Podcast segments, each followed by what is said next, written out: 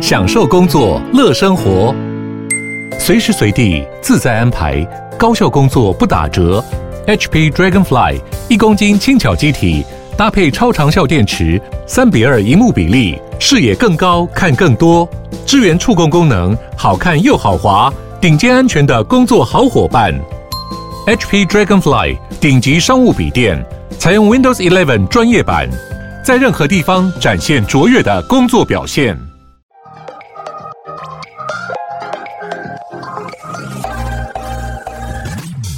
想了解经营电商的美感吗？让各界电商领域专家把最精华的实战经验说给你听。电商原来是这样，陪你一起创造巨额营收。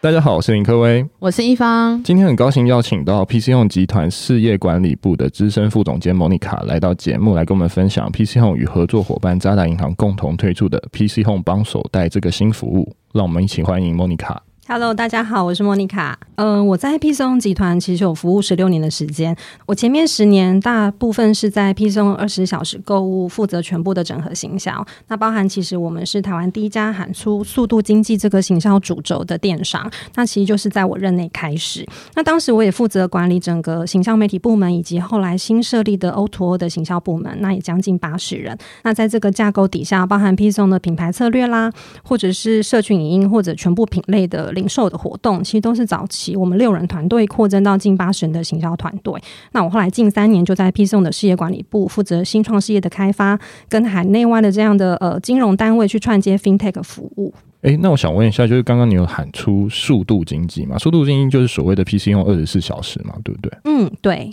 其实莫妮卡有上次已经有来过我们节目了，那这一次她又再访我们节目。其实这一次是因为之前我跟渣打银行有推出了一个帮手贷的服务。那这个帮手贷的服务，其实之前也受莫妮卡的邀约，我其实已经测试过很久了。那我觉得可以请莫妮卡来介绍一下这个服务，还有这个背景。嗯，这次 PC Home 帮手贷就是去采集 PC Home 上万家供应商它的绩效指标，那能够去联动到所谓企业融资的数据演算的模型，然后我们会用超级快速的线上金融的服务，就让 P C O 能够用数据赋能的方式，就可以快速帮供应商在线上取得资金，甚至供应商你整个线上的申请流程只需要三步骤。那在额度设立之后，你随时打开你的手机提款，就只需要五分钟，汇款的金额就会直接到你的公司账户。那这样的一个缩短节点。的革命性服务最直接的效益，就是能够帮助供应商达到他年度 GMV 的成长。那其实这十六年的过程，我其实比较偏重在呃企业集团内做这样的一个内部创新的科技，也是把集团的资源做串接跟落地。那 P 松帮手贷就是在公司鼓励我们创新的情境之下所产生出来的一个产品。诶，那我想问一下，就是 PC 用怎么用数据去赋能这样子的一个服务？因为其实资金一直是企业持续经营的一个能源跟动力啦。那一般台湾中小企业的经济规模跟它的有价资产，去相较一些大型企业来讲，其实比较弱势。那它也不容易从金融单位去取得资金。那随着商业模式的改变，供应商也面临到，其实市场竞争已经从单一厂商之间的互相竞争，它会变成供应链上下游之间的竞争。那从传统银行给中小企业，其实现在的授信灵活度其实非常的局限。那所以我们。相信其实帮助供应商去强化它的供应链的资金的运作，提高它后端取得资金的这个效率。其实我们手上的供应商体质良好，就是对 PC Home 服务品质的一个支撑。那想要问一下，就是 PC Home 是有什么样的优势可以推出像这样子的服务呢？嗯，其实 P 送的优势就在我们有交易场景，诶，其实我们有比银行更高度频繁的实际互动的这个轨迹，还有累积很多的 data。其实它已经累积二十年现成化的这种数位化的数据，其实对合作银行来讲，其实是很好运用的。所以我们一直在推动供应商，其实它是一个信用可靠的主体，所以它应该可以用很多多样化的融资方式去进行它的资金调度。那加上 P 送其实是网络业，我们也不是金融监管行业。所以发展出这样的服务，其实更有弹性跟竞争力，更能够去提供所谓供应商比较有经济效益的这种融资解决的方案。那在厂商能够在 PC Home 的 behavior data 这种行为轨迹的数据，就是很珍贵，也很有价值，能够让合作银行拿去做应用。那作为一个被认可的财务账本的一个替代资料，这是我们最初推出帮手贷的初衷。那如果从报道可以知道，就是帮手贷是借由大数据运算模组与 AI 作为预审的机制，请问这是怎么样一个流程？那准确度是高的吗？PCO 帮手贷是跟银行进行合作嘛，所以我们其实有建构一个客制化的供应商的评鉴模组，然后有提供一个信用评等的分析。那在符合主管机关的一个规范之下呢，合作厂商你目前依照你每月的呃营业额，就是你的 AR 的应收账款，跟你相关的库存水位的资料，透过去串联我们金融演算的模型，基本上融资有三大步骤。第一个是贷前的试算，我们就把你的额度跟利率都先试算好了。第二个部分是。你欠款的时候会有所谓的期中管理，就是你欠款期间的一个监测，甚至我们有做到贷后的还款管理。那由双方三十多组的这个数据 API，我们已经做到这种全自动化的 AI 预审演算。那这样的一个大数据的贷款的这种模型，就可以非常正确跟精准的预估你供应商的营运能力。所以每个供应商可以直接哦，你就可以直接 online 去计算你自己可以核贷的金融跟利率，其实非常的有趣。诶，那我想问一下莫妮卡，就是因为你刚刚有提到 AI，那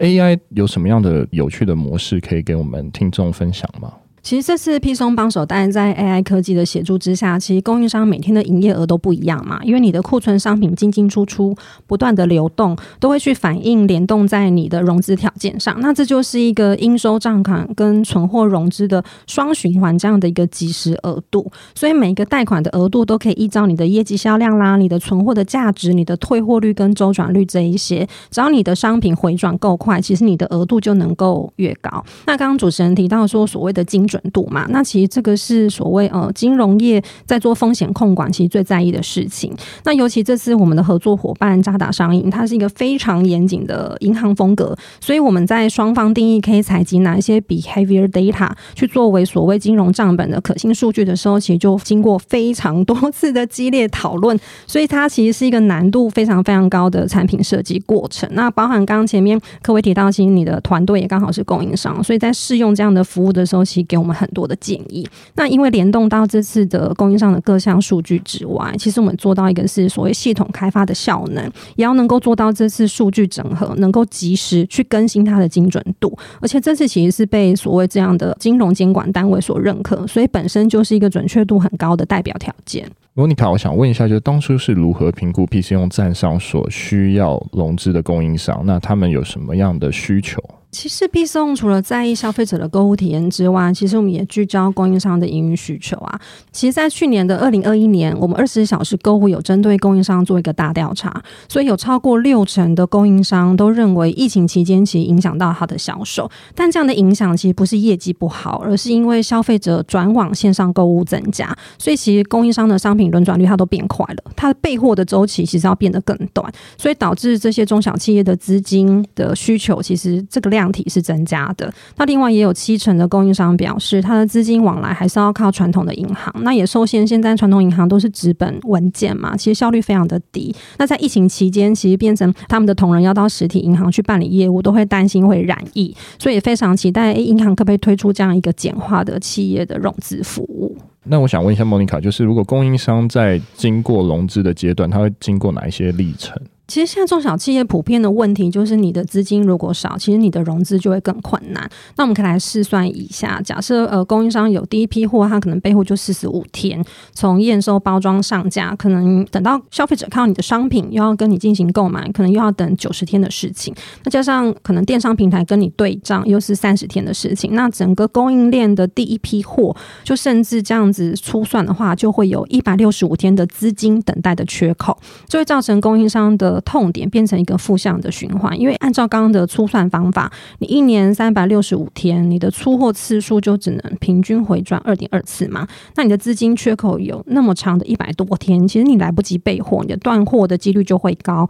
也会直接造成商品种类或者是无法提供到很多种。那很多事情是你一旦错过了热销的时机，也造成你的营业额成长有限，那也导致你的财报的体质不够漂亮，就变成你跟银行在贷款的条件又变弱，所以。等于 P 松帮手，当然能够让供应商在创新融资的这个方案的支持下，就能够逆势反转，去推动你的业务。那通常需要融资的一些供应商是以哪一种类型的供应商为主呢？以及说他们为什么会需要这些融资的服务？嗯，这部分可以就两个部分来看，一个是外部市场的档期跟供应商的属性。那在市场档期的部分，其实每年大概旺季就，譬如说像六一八或是双十一、双十二，都是供应商能够水涨船高去翻身的机会。那在旺季之前，你要摩拳擦掌去积极备货，其实是这个行业一定要做的功课。所以供应商都要预先大量准备资金，然后去采购、去调度它的进货。那你资金不足，就会有交易效率低的问题嘛。所以在旺季之前投入资金压力其实是最大的。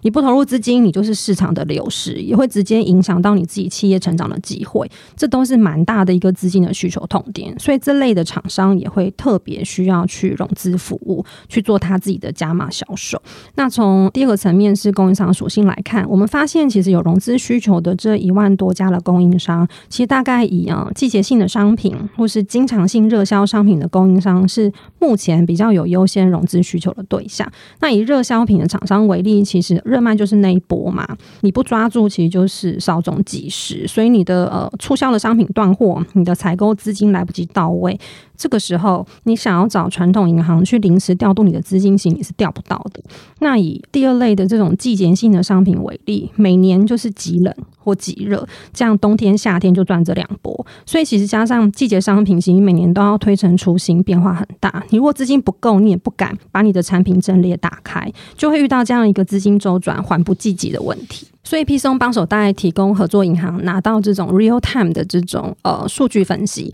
可以做到预估淡旺季的备货资金数量的建议，让优质的供应商能够在提前十五到二十天，你的应收账款就可以先拿到，或者是提前九十天，你就可以取得你存货融资的额度，去提高你的备货周转率。这些都是额外应用电商所谓数据的应用，去帮助到厂商能够额外取得外部的资金。那我想问一下，就是帮手贷除了可以快速审核，就是最快五分钟拨款之外，与一般的传统实体银行有什么样的差异？那像是利率或是借款的后续服务等等，有什么样的差异？我们善用电商大数据去透过营运数据分析的汇总，再搭配合作银行，它有一个法人融资的服务的经验。我们其实双方这次是用 FinTech 的方式来去提升供应链金融的体验，也非常打破现在金融产品的框架。第一个是我们这次有推出一个呃存货融资的模式，让供应商在二十小时购物的营运绩效可以作为一种金融可信的资料，那也去成功精简传统企业融资这种很冗长的审查过程。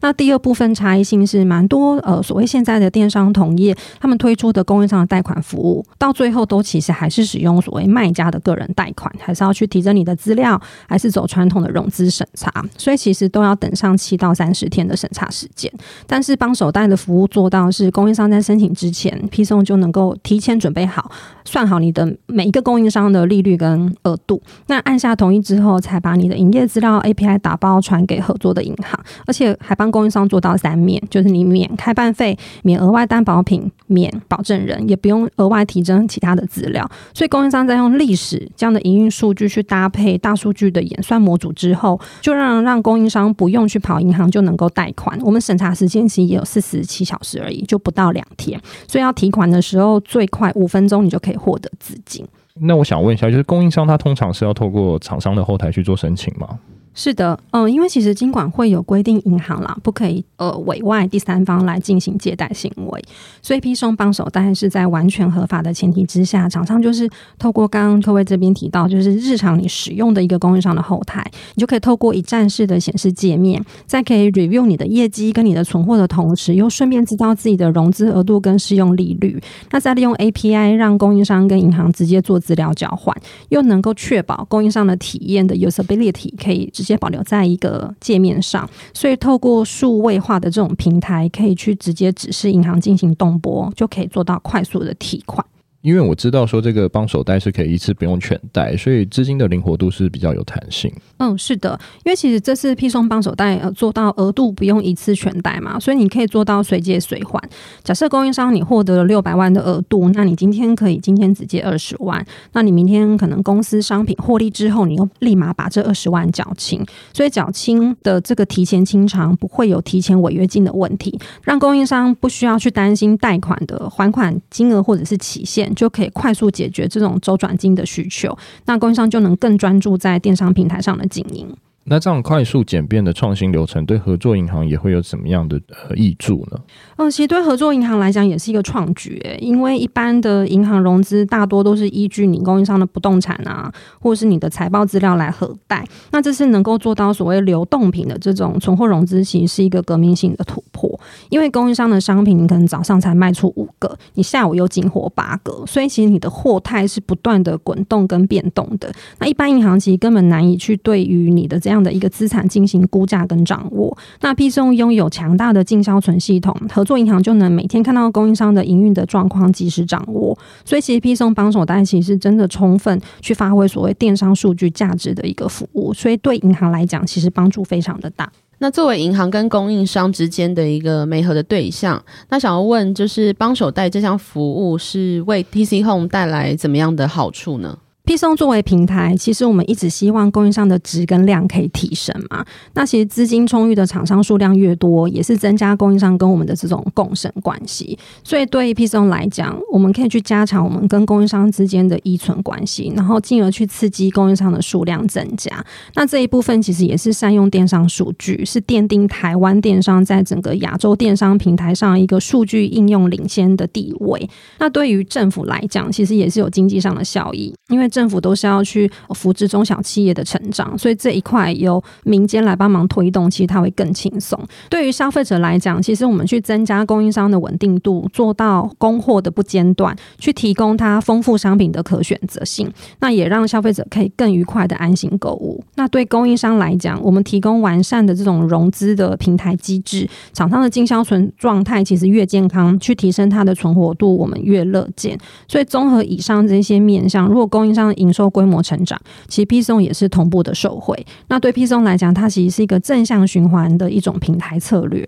讲到这里，有就从电商跨界到金融服务或应用服务设计这样子，那其实是用了哪一些方式快速衔接，还有资讯落差的一些方式？其实我现在还在台大 EIMBA 就读中诶，所以才认识可威这样子。所以其实前年我一开始接到这个案子的时候啊，其实我还是金融悠悠班。我第一次跟银行开会，听到什么是什么 AR financing 啊，账期规则啊，什么流动品质押债权转让，真的是鸭子听雷。那索性我立马找到台大的陈文华教授，刚好在商研所有开一门课，叫做金融科技与创新。那我一看课纲就觉得这个是我要的，所以我那时候就每个礼拜三小时就固定到商研所。去报道，所以这段期间我真的狂吞各种就是金融领域的知识，我真的人生没有做过那么多的笔记。那我后来才知道，其实哎，FinTech 其实它是一个很大的议题，所以包含大家听到什么普惠金融啊，什么电支电票、第三方支付，又是什么网络信贷啊，或者是什么众筹募资平台、区块链、乌卡分期，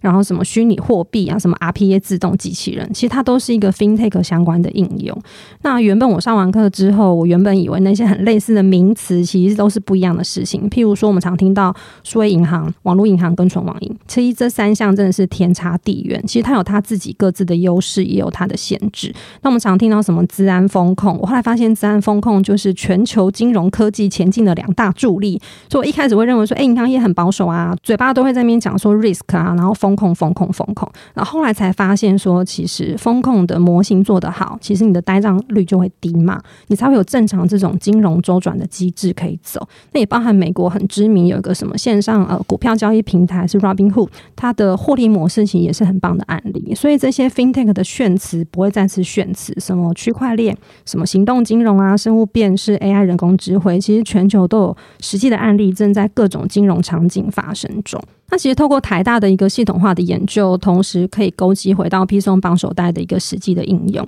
所以我真的亲身体验到，哎，书上的知识竟然可以真的达成工作上的策略的突破，跟提升我自己金融产业分析跟创新的能力。那我真的觉得蛮有趣的。然后好几次其实我跟银行交流的时候，很多人都误以为其实我之前待过很久的银行业。Monica，我想问一下，就是面对电商市场的竞争，PChome 除了提供数位金融服务给供应商，未来还会针对消费者本身有什么样的新服务吗？我们一月中有结盟全球第二大的电子书平台乐天 Kobo，那其实必送是目前呃乐天在台湾唯一官方授权的电商平台。我们双方结合了千万会员，直接去抢攻数位阅读这一块市场。那第一波就上架了三百万本左右的中文、英文跟日文的 Kobo 电子书。那未来也会持续引进多国语系的电子书，那预计成为数量最多的平台，让消费者可以即买即看，做这种一站式的购书体验。那此外，我们也呃陆续去结盟很多知名的官方旗舰馆，目前有蛮多一线的美妆品牌都陆续进驻，包含巴黎莱雅、Maybelline、